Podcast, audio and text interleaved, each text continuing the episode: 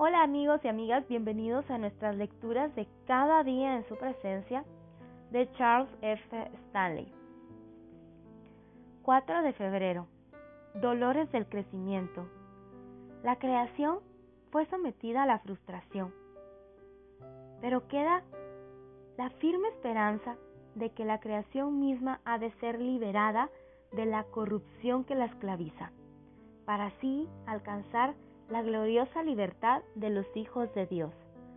Romanos 8, del 19 al 21.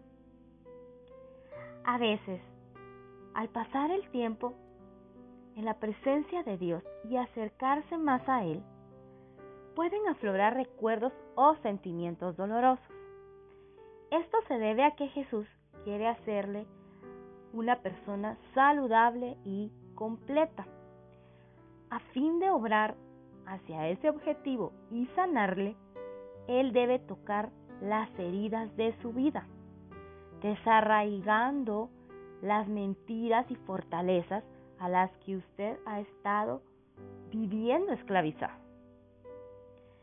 Por eso, de repente puede volverse sensible a ciertos tipos de personalidad, factores estresantes o recuerdos usted pensó que había superado. Él los expone, iluminando el hecho de que están impidiendo su progreso y le muestra cómo dejarlos atrás. Es difícil, pero si usted confía en el Señor Jesús, en eso disfrutará de la plenitud de la libertad y el propósito para los cuales Él lo creó. Por consiguiente, no tema. Invítalo a pasar y permítale que lo sane. Señor Jesús, confío en que tú sanarás las heridas de mi vida como el gran médico.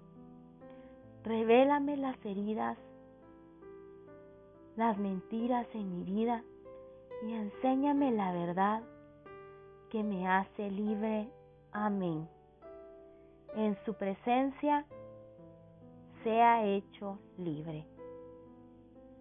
Wow, qué impactante esta lectura de hoy 4 de febrero. Es, es cierto, muchas veces pensamos que hemos superado ciertas situaciones que hemos vivido dolorosas y hemos pensado también que hemos perdonado esas situaciones, pero cuando Dios nos las revela y nos las pone de nuevo, aún nos siguen doliendo. Y esto muestra que realmente no hemos sanado. Dejemos que Dios obre en nosotros, invitémoslo a pasar y permitámosle que sane todas esas heridas y todos esos sufrimientos que tenemos dentro de nuestro corazón que esta palabra sea enriquecedora para su día y para sus vidas. Que tengan un excelente día. Hasta mañana.